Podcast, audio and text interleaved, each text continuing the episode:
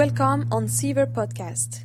In this podcast, we will introduce the CFIT and CFIT Pulse and ECG belt, all new devices which monitor the horse's health and performance. At Seaver, we imagine and develop technology so that the health and wellness of horses always remain at the heart of the rider's commitment. We believe that being able to back up one's riding feeling with concrete data provided by technology can only strengthen the link between a rider and his horse. Do ECG, fitness shape test, or performance V140 on V220 seem particularly technical to you? Do you ever feel a bit lost when assessing the evolution of your horse from one training session to another? Then listening to this podcast is warmly recommended. In the next couple of episodes, we will focus on various topics such as understanding the energy used by your horse in training, checking his trot symmetry, detecting a cardiac irregularity, measuring the stress level of the horse, or figuring out how to use Seaver technology on a daily basis. Have a great listening! In today's episode, we're going to talk about the ECG. So, what is an ECG? The ECG, or electrocardiogram, is a graphical representation of the electrical activity of the heart over time.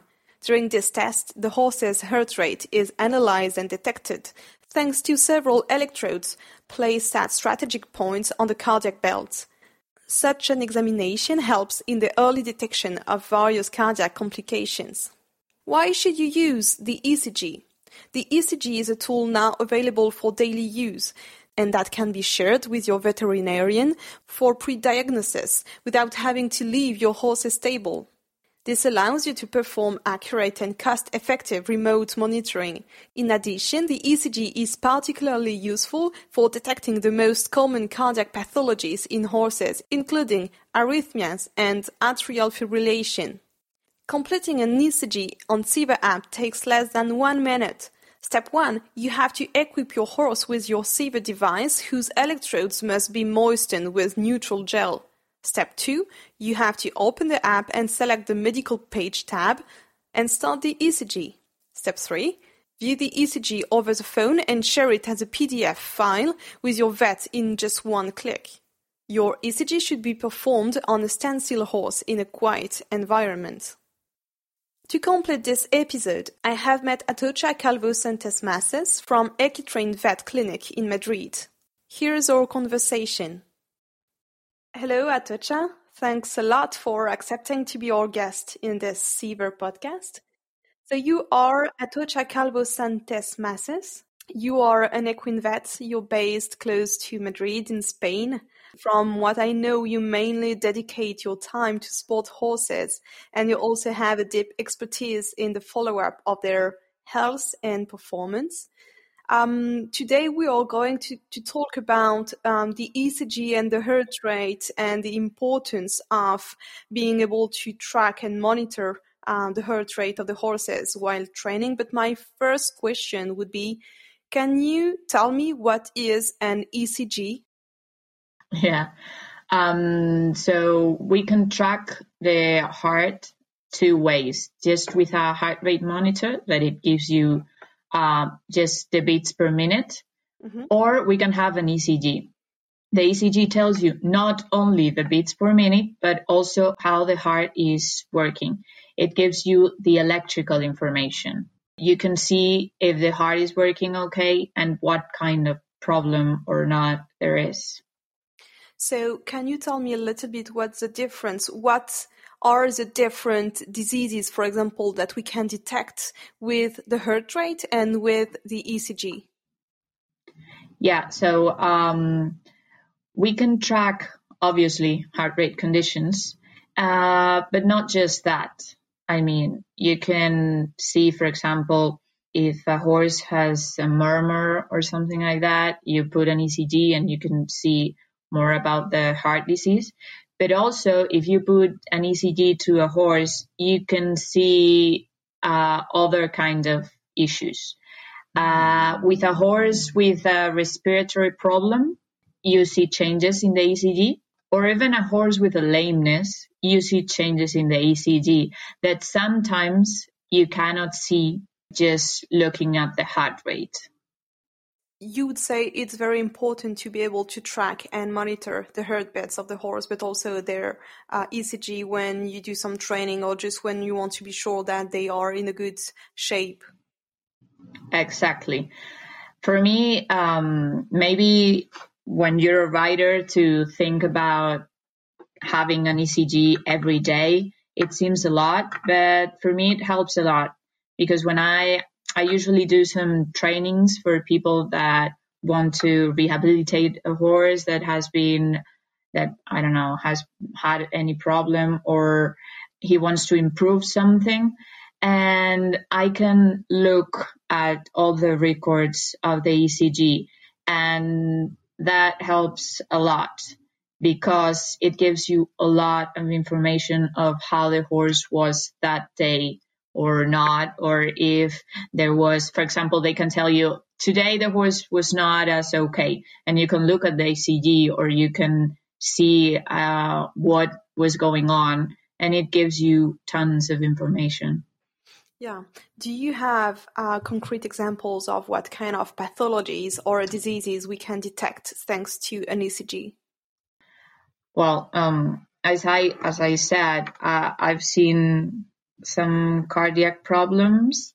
Horses, for example, with atrial fibrillation, that could be a huge problem.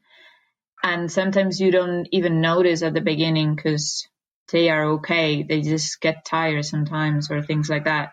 And with ECG, you can spot it and see if there's something to do or, or not. But also, uh, respiratory problems I've seen quite a lot that you don't even notice them. And when you put the ECG, the horse is not okay.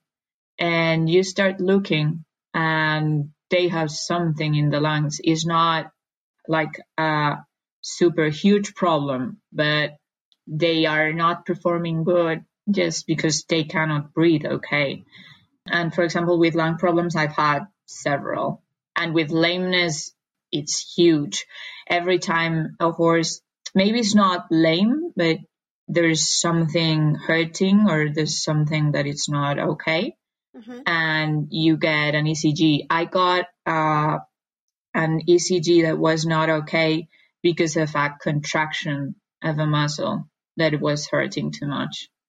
Can you explain me a little bit what could be the link between the fact that a horse can be injured or lame or has a some pain somewhere and the fact that this reflects into the ECG? Well, everything in well, it happens the same with us. Everything in our lives reflects on the ECG. When you're stressed, it reflects on the ECG. That is something really interesting also to see on the horses, what things stress them. But it's just because, for example, pain, when there's pain, the heart gets a sign and uh, it gets stressed out and it gets, usually it gets going faster. And sometimes this going faster is not the normal way. So it's really interesting to see the ECG to see what kind of way is the heart going. Okay, and let's imagine that a horse that suffers from one of these pathologies, as you explained, and the owner or the rider has not detected it yet. What could be the risk of keeping training the horse without knowing and treating this pathology or disease? Well, for example, for most of the cardiac Uh, pathologies, one of the problems is they can collapse and they usually collapse while exercising. So it's pretty dangerous, not just for the horse, but for the rider. And I've seen some cases with this problem. And most of the times, if you spot the problem before it gets too big or too important, you can do something about it. But sometimes when the horse gets to collapse, it's not an easy job to work things out sometimes. So you can basically spot things before they get too complicated. Yeah. Okay. Um, my last question would be this one. How often do you think we should complete an ECG on a horse? Well, for me speaking, when I work with horses, I like to do it at least once a month. But with the horses that they have it on the stable, I recommend doing it every day because if the horse is okay with that, like with most of the modern ECGs like Seaver are easy to use for the rider and for the horse. And with this, if the horse haven't had a good day, they can call you and tell you, okay, can you look at what happened today? And if you do it every day, you can follow up all the changes and to see the different trainings and how the horse is handling all the exercise and if it's going okay. So if a horse is working minimum once a month, but the best thing to do is it would be like every day if you can do it. I think it's very important that riders start using maybe not just heart rate devices, but also with ECG because, well, for me as a vet, it's really an interesting tool that they can have and they can ask me about and you can spot a lot of problems with it before they get too complicated. Thank you very much, Atocha. It was very interesting and thank you for your time. Thank you. If you want to dive further into Seaver technology, if you're looking forward to purchasing one of our devices, or if you just wish to learn more about horses' wellness and performance, visit our website and follow us on social networks. See you soon!